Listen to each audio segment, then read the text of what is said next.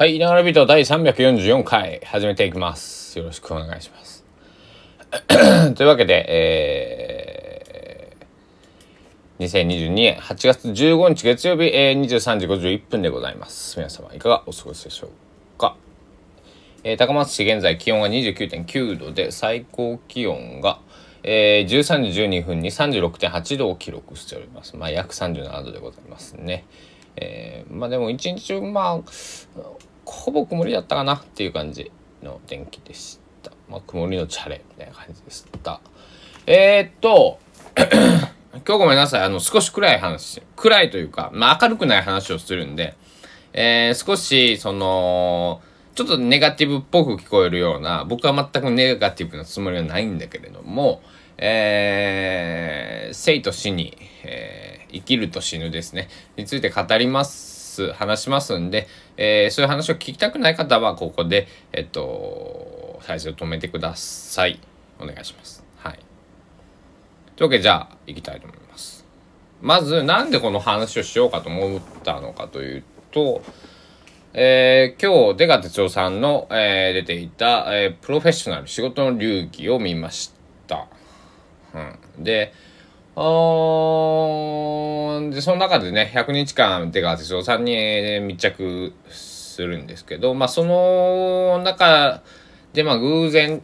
えー、まあ、上島竜兵さんが亡くなられたという日に、もうその100日の中に入っていたと。で、の NHK の、うーん、中の編集では別にその上島さんの死っていうのをなんかこうどうのこうのっていう扱いはしなかったんですね。一つのただの出来事として、えー、こううんその映像の番組の中で処理をしていた、えー、それは僕素晴らしいことだなと思っていて、えー、変にビッカー自殺を美化したりとか、逆に変に悲観をしすぎる、えー、というものはすごく僕は、えー、しかもさ、他人、言っても、何十年苦楽を共にしてきても他人だと思う。うん。だってそのなんだろうなまあそういうふうに僕は思ったんですけどまあ本当個人の見解ですってやつなんだけれどもえー、それでまあ何が言いたいのかというと、あまりこう自殺、まあ僕も自殺っていうそのなんかニュースとかっていうのは見るのがすごく嫌だし、あの、まあ、いいことだとは思っ、まあ、いいとも悪いとも思ってないね。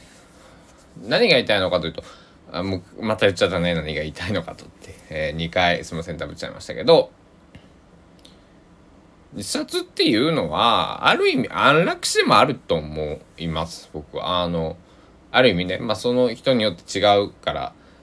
それはね、100人、えー、自殺した人がいたら、まあ100人亡くなった方がいれば、100人の亡くなり方があるんで、それは何とも言えませんけど、で、自殺っていうのもなんか、自殺って言ったらもう思い詰めてもう首をつって、もうどうしようもなんなくて、っていう場合もあるかもしれないし、うん、何か、ひょっとしたら少しふざけて、えー、していたら、とかっていうことかもしれない。うん。わかんないじゃないですか。死に口なし。えー、で、なんだろう。まあ、自殺の話とかネガティブな話だとは僕決して思わない。あの、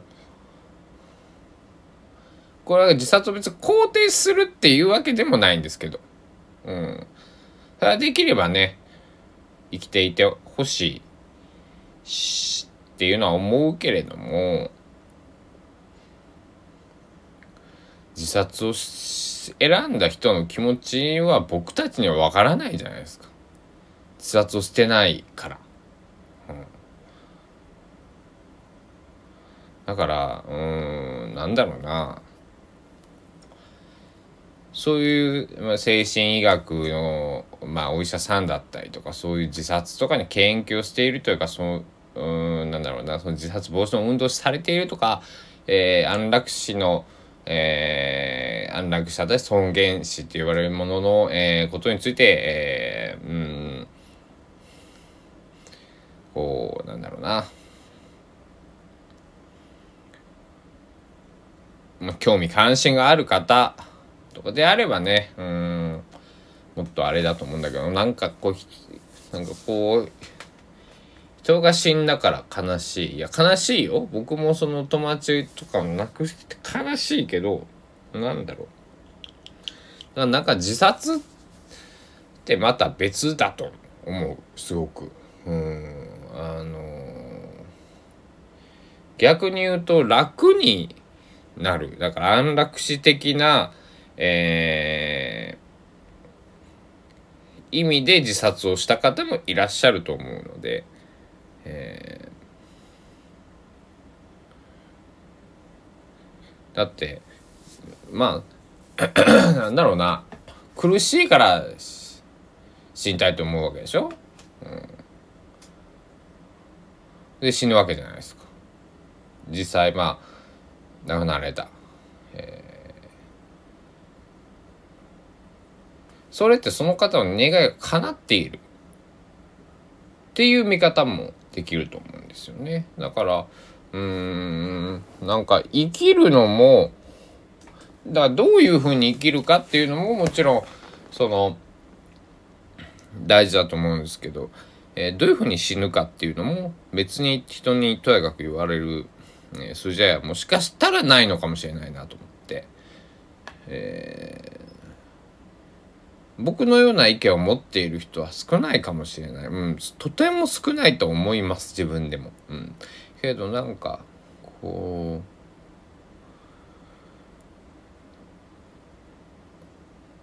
うん。なんかこう自殺をしてきた僕の仲間たちを見ていると、えー、非常に苦しんできた、えー、苦しんだ末に、えー、まあだから死んだというかもう旅立ったって僕は、ね、いつも言っているんだけども、えー、なんだろうな。もうそういうのを含めてほっといてくれと当には思ってると思うけどな。うん、まあでもそんななんかえーもちろんそうやって、えー、上島さんが亡くなられたことによって、えー、出川さんは、えー、非常な悲しみを負ったわけなんだけれども負ったと思います。うんまあそういうまあ何とも言えないその表情をされていたっていうのが、うん、テレビからは伝わってきた、まあ、そういうまあふうにうんなんだろうどこまでがねあのそのなんだろう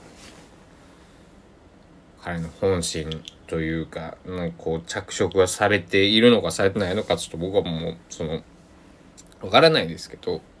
まず少なくとも悲しくないわけはないでしょうからうん。あとその例えば自分が気づいてやれなかったとかこう自分を出川さんが責められるとかうんそういったこともああると思います、うん、あるでしょう。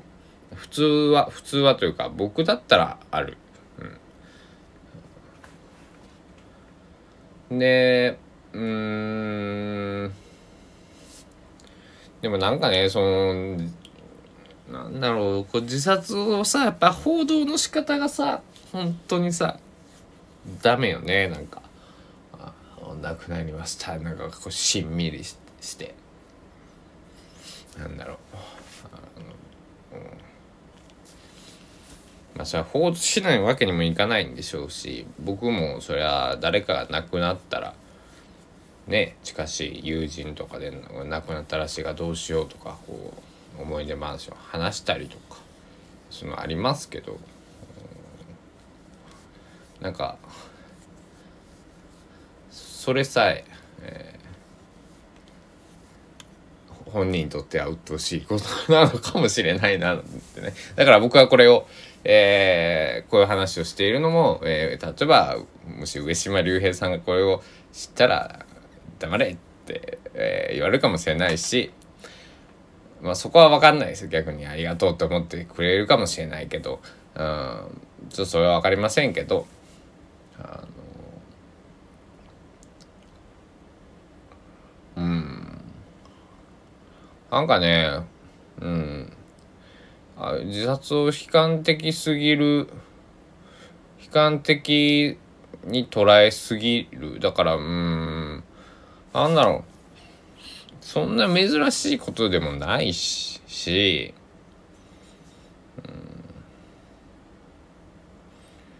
うん、病気で死ぬのも例えばがんになって闘病生活を長くまあ長くても短くてもされて亡くなるのと自殺をして亡くなるのも結局は苦しんで亡くなってるんですから、えー、別に違いその死っていうものに優越とかその誇らしい死に方誇らしくない死に方とか、えー、かっこよく死んだとかかっこ悪く死んだとかとかそんなのってあるの？果たしてあるのかなって僕は、えー、なんかあの思いました。うんえー、この1年余りうん僕の周りでも、えー、数人の方が亡くなられて、えー、まあそれはもちろん、えー、嬉しい話では全くないんだけれども。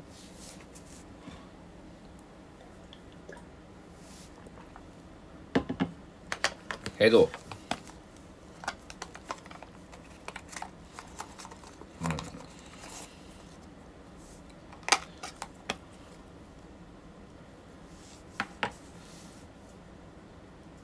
辛かったね。ありがとう。って。それだけでいいんじゃないかな、病気で死んだっていうのと自殺をしたっていうのは別に僕はそんなに大差がないことだって、そう思っています。だって自殺を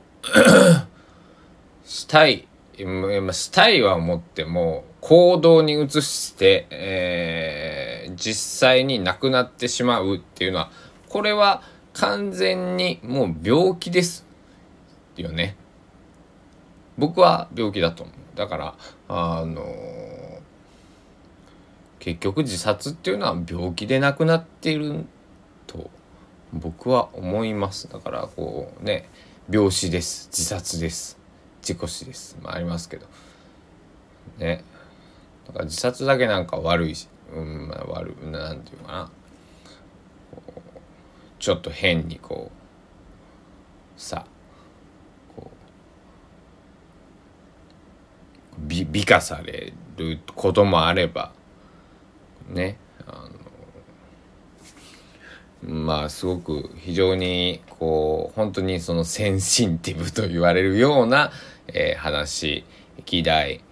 にはなると思うんだけれどもうん、うん。なんかものすごく、え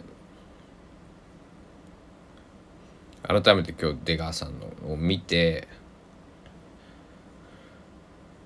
普通にあるじゃないですか生活の中で。あの今聞いていらっしゃっている方うんの中で自殺を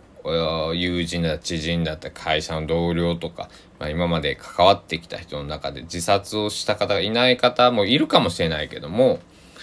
えー、別にテレビのねその大好きだったファンの人とか応援してた人がとかねテレビの中の人がでもいいですけどもねあのいると思うしうんなんだろううん。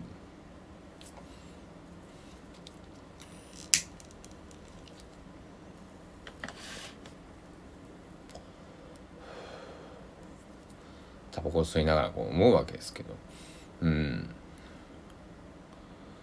なんだろうね。自分で死ぬことってすごいネガティブに取られる。でも延命治療しませんっていうのはなんか誇らしいみたいなさ。なんか矛盾してるよね。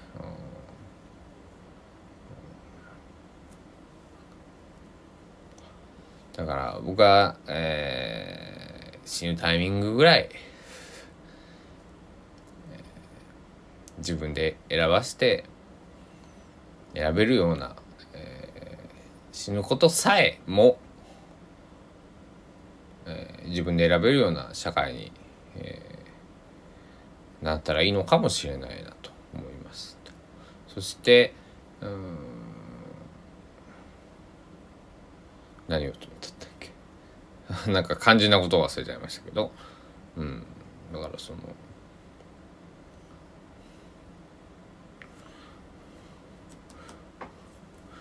僕もでも思いました。自殺をしっていうワードをすごい悲観的に捉えていたけどまあ思い出した。そうです。えー、自殺あの死ぬことはプレシャスなことなんだって、えー、人生誰もが一度きり生まれることと死ぬことっていうのは人生一回しか経験できない。とてもプレシャスなことなんだよっていうことを、えー、言ってらっしゃる方がいて、うん、すごく僕はそれに同感だし。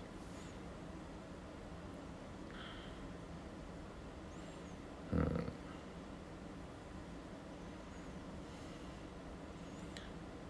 傷ついてもしえー、というかまあなんだろう、まあ、とにかくねあの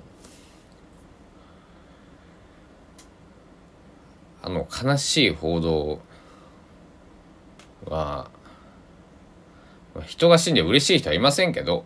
うん、悲観的になりすぎない、うん、なんかこうもう誰かが死んでうわうわってなったら結局そのまあ、今もあると思うんですけどやっぱり、えー、自殺、えー、っていうことを、えー、報道すると自殺を呼び込んでしまう。うんえー、例えばまあ、えー、昔で言うと岡田由紀子さんっていうアイドルの方が亡くなられた後もう後追い自殺があったりとか尾崎豊さんだったりエクジャバのヒデさんとかまあここの、えーと、2人は、えー、ヒデさんも事故死ですよね。えー、ごめんなさいまああの自殺、え、ではない。尾崎豊も、えー、まあなんなんていう排水種ですからあの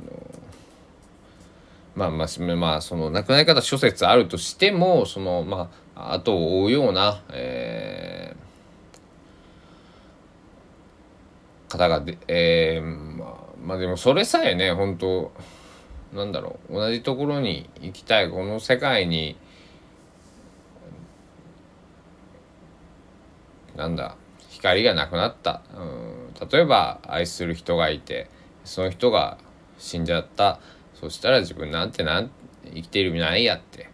みんな思うよね。それと別に決して変わらない。それが芸能人であろうが、うん、なんだろう、えー、なんか、動物であろうが車であろうが、ね。えー、物、うん、なんかアート作品であったりとか。ギターであったりとかでも一緒だと思うけどな、うん、だからまあ楽器も生きてると思っているしこのなんかなんだろう、まあ、iPhone だったりとかパソコンだったりこの僕の今、えー、座ってる椅子だった机とかも、うん、一つのまあ命、えー、それは喋ったりね、えー、お腹を空かしたりとかトイレ行ったりはしませんけども、えーそういうふうに、うん、なんだろうな僕は捉えております。うん、これはすごいうん議論を呼ぶのかもしれないし、えー、また犬は何か言っているって思う方もいるかもしれないけどもうん自殺イコールなんかすまあか、うん、あのねうん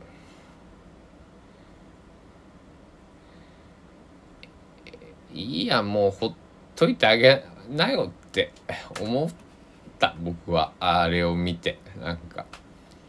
うん。うん。僕はねみ皆さんがどう思おうが自由ですけど。僕はそう思う、うん、本当に、うん、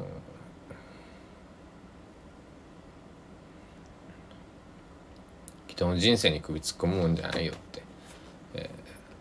そんな風に思いましたね。うん、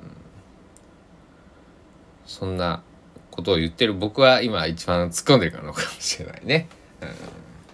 本当に、えー、生き生きているってことは矛盾ばっかりなんですね。うん、やっと僕も、うん、29歳にして、えー、そういうことに、えー、気づき気づけた、うん、かなと思います。まああの真面目な話をしたんで、えー、少し言葉を選びながら、えー、まあテンション低めというか、まあ低いよね。普段よりガチャガチャ言わなかった。うん。けど、まあ、そういうことです。えー、そんなことを感じたので、何かすごく文章にすると、うん伝えきれない、この、やっぱこ、うん、言葉にまだ僕はこ、この今の気持ちを、えー、うまく整理をして、えー、文章化することはちょっと不可能だなと思ったので、えー、言葉で残してみました。そっちの方がもう少し、こう、温度感、えー、湿度感、うん、そういうものが伝わるかなと思って、まあ、そういうのもあっていながらビート、うん、ポッドキャスト、この音声配信っていうものを選んでいるっていうのもあるかな。うん、もちろん文章の方がサクッと読めていいんだけれども、あの、えー、どんだけ、うん、ね、メールよりも LINE よりも電話が良くて、電話よりも FaceTime とか、こう、Zoom とかビデオ通話が良くて、それよりも実際会う方が良くてっていうふうに、僕はな、えー、そういうふうな人間なんだけども、あの、まあね、電話一切しなくて全部メールにしてくれみたいな方もいるし、えー、なんだけど、えー、僕は、えー、一番今自分が、えー、持ち合わせている、えー、発信媒体でいくと、えー、ここがいいかなと思ったので、えー、ここを選んでおしゃべりさせていただきました。というわけで、え、ここまでで一旦区切りをして、次のコーナー行きます。えー、井上の今日何を聞いた？はい。というわけで、うんとね、まあ、何を聞いたの前に、今ね、レコードプレーヤーをね、置く場所をね、ああだこうだしていて、ぐしゃぐしゃしていて、あなんかあの、この、すごい悩むね。あの、うん、場所も取るし、はっきり言うと。えー、非常に、なんだろう。レコードってあの楽しいけどやっぱ面倒くさくさはあるねうん何枚か落としちゃって傷も入っちゃったし、なのですごく、えっと、レコードを置いている場所と、えー、ターンテーブルレコードプレーヤーの場所は離れていたのでちょっと近接をさせて、えー、事故も少ないようにという風な感じで今したんですが、えー、なんかレコードプレーヤーっていうものは、えー、水平にしておく必要があるみたいで、えー、それを水平をね頑張って今出しているんですけどなかなか難しくてですね。明日ちょっと水準器を、まあ、iPhone の水準器でやってたんですけどなんかそれでやるとねええらいことこう なんだろう。前面が立ち上がるんですよ。えこれほんまに水平？みたいな、えー、思ったのでちょっとあのー、明日水準器を買ってこれとりあえず100均でまあいいと思うんでそんなねえー、100均の水準器も、えー、今結構高性能というか、まあ、あなんだろうアナログの水準器なんでね。あのなんか3点式の水準器とかまあデジタル iPhone みたいにねデジタルでの水準器もありますけどまあしぽしぽレコードのバンに埃がね気になってくるとキリがないですね。本当にね。えー、よいしょ。ついてくるんだけれども。で今日何を聞いたかというと よいしょ。今日はねサブスクでちょこちょこえー、っと佐野元春さんのえっとね、えー、サムデイっていうまあ一番売れた、えーレコードアルバムがあるんですけどそれの、えね、コレクターズエディションという2002年、えー、発売から20周年、えーと、今年は40周年の年なんですけど、えー、20周年の時に出ている、え、サムでコレクターズエディションっていうのの、えー、サブスク版を、えー、聞いてました。そその、えー、マスタリング、えー、をどんどちょ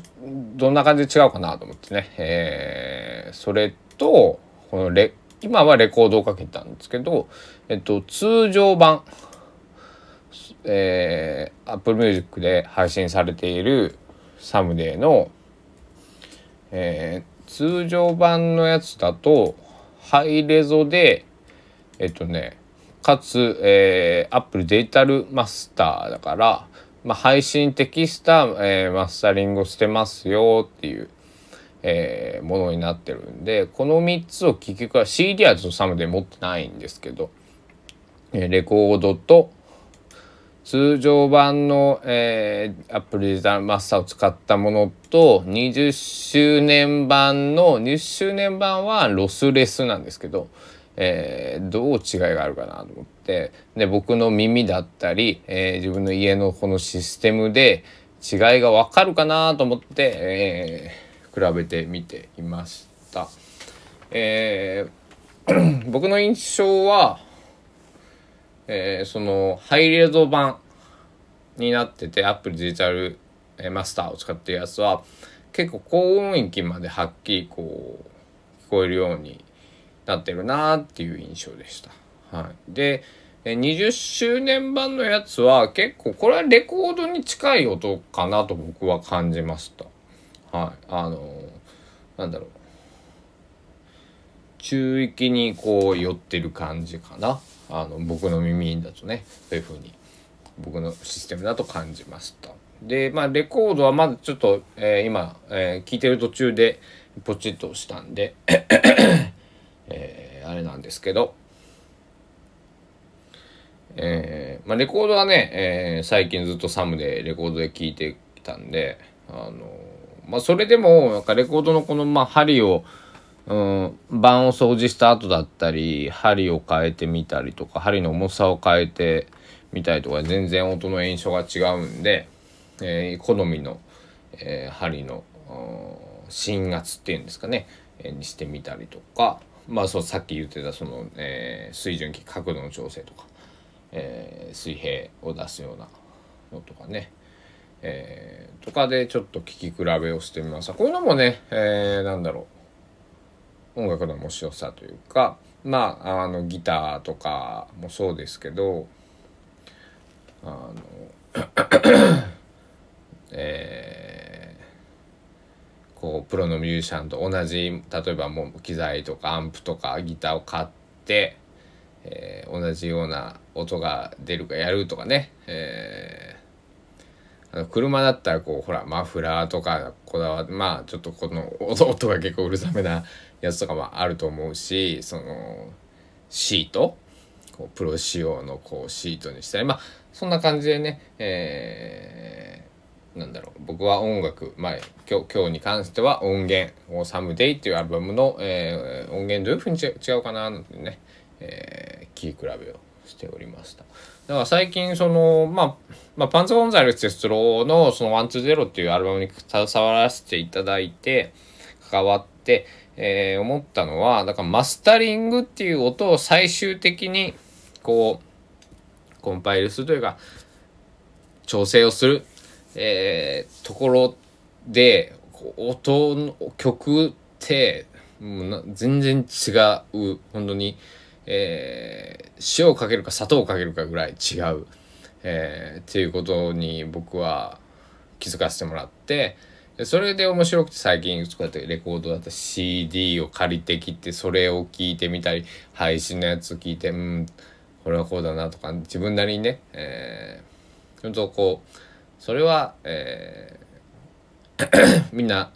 えー、味覚いつも言いますけど味覚と同じで、えー、ファッションと同じで、えー、耳もそれぞれ人、えー、好みもあるし耳の聞こえ方も違うんでね、えー人それぞれだと思うんですけどこの だから逆にこうオリジナル版しか出てない、えー、アーティストさん。まあ佐野さんだったらねもう40年以上、えー、キャリアがありますからいろいろなこう、えー、バージョンありますし、えー、本当もっと言うとビートルズなんかいつの音源を聴けばいいんだっていうね。なんか数年に一回、ま、あのリマスターデジタルリマスターなんとかリマスター、えー 同じデジタルリマスターなんだけれどもちょっと、えーエンジニアさんが違うとか、えー元のデータが、えーアナログテープから起こしたものとか、えーデジタル、えーのね、えーやつからとかまあいろいろあると思うんだけど。だからビートルズが一番ね聞くのをこうどどれが当時のそのビートルズがのこの4人がこの音だねって言って出したものなのかちょっとわからないというその当時のレコードをね聞かないと。わかんない、えーけど当時のレコードを買おうとするとすごい値段がするという。えーなのでまあ CD あ、まあ、CD だったりあれですね配信配信でもだからあの昨日ビートルズちょっと見てたんですけど久しぶりにビートルズ聞いてみようと思ってなんかあの YouTube とかではねちょいちょい聞くんですけど音源だけってよいしょあんまり聞いてなくてよいしょと。からオリジナルアルバムがなんかえー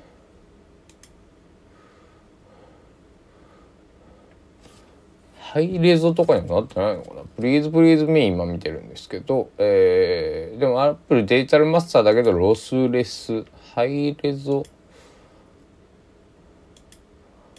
ハイレゾとかにはなってあレッド・イット・ベは2021年ミックスでドルビー・アトモスでハイレゾ。えー、アプルデジタルマスターですね。アビーロードも同じく2019年ミックスってやってますね。これまあこうやって、えーなんとかミックスって書いてくださってたらすごくあの親切ですよね。分かりやすい、えーいつの本源なのか。でまたこのアビーロードでも今3つ出てきてますね。僕はアビーロードのアルバム結構好きなんですけど。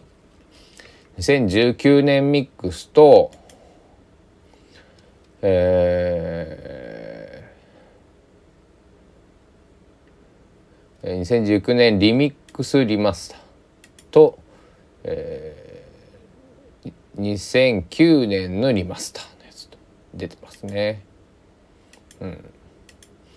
多分この聞き比べしてみると面白いですよね。当時だってあの このまあ佐野元春さんのサムネもしっかり、えーこの「レッド・イット・ビー・アビー・ロード」はもちろんそのアナログテープで、えー録音されてた時代のやつなんで、えーまたあのこうなんだろう。全然違うと思うんでね。うん。でも昨日話しましたけどその佐野元春さんの40周年の、えーブルーレイ、えー40周年ライブのブルーレイのやつ本当音が良くて、うん、本当に CD が欲しいな、うん、別にね自分でこうなんだろう。昔 CD を借りてきてとかレコードを借りてこうカセットテープに落とすみたいなことはできるんだけれども なんかきちんとなんかパッケージ欲しいなっていう気になるね。うん。で今日は本当はねえー歌も歌ったりしたかったんだけれども歌の練習とかもしたかったんだけれども、えーものすごいやっぱり一日中歯が痛くて、えー格闘しておりました、えーもうすぐ、えーまあまあ日にち薬ですけどまあ10日から2週間ぐらいはね、えー前回右の歯を抜いた時も痛かったんで、えーあと1週間ぐらいかなと思ってますけどごめん1週間はね長いですね。もうこうやっぱりあの まあ病気ではないからね。あの分かりやすいしこう別になんだ。命に関わることじゃないけれども、えー 嫌だね。やっぱね痛いのは嫌ですね。うん。そうだそうだ。えーだから美味しいものを食べておそう美味しいものが食べれないんですよ。口がね開けれないし。口をあまり大きく開けれないんで硬いものとか食べれないしね。そうだからまあ美味しい飲み物とか、えーをちょっといただいて、えー過ごそうかなと思っていますというわけで今日は少しこう、真面目に、真剣に、えー、珍しくお話をしてみました。うん。ちょっと心に、こう、引っかかってたものがあったので、えー、はい。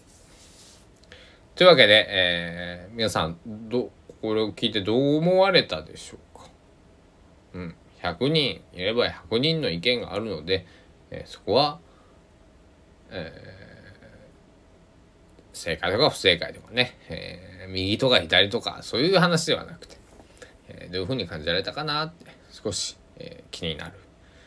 引用でございました。というわけで、えー、今日も長らく、えー、長い間ご清聴ありがとうございました。また、えっ、ー、と、明日朝お会いできればなと。明日取れるかな？ちょ、ちょっと明日ちょっとバタバタ、なんかいろいろ詰まってて、えー、明日ひょっとしたら更新が1回になるかもしれません。申し訳ないですが、よろしくお願いします。では、よっちがお届けしました。いながらビートでした。バイバイ。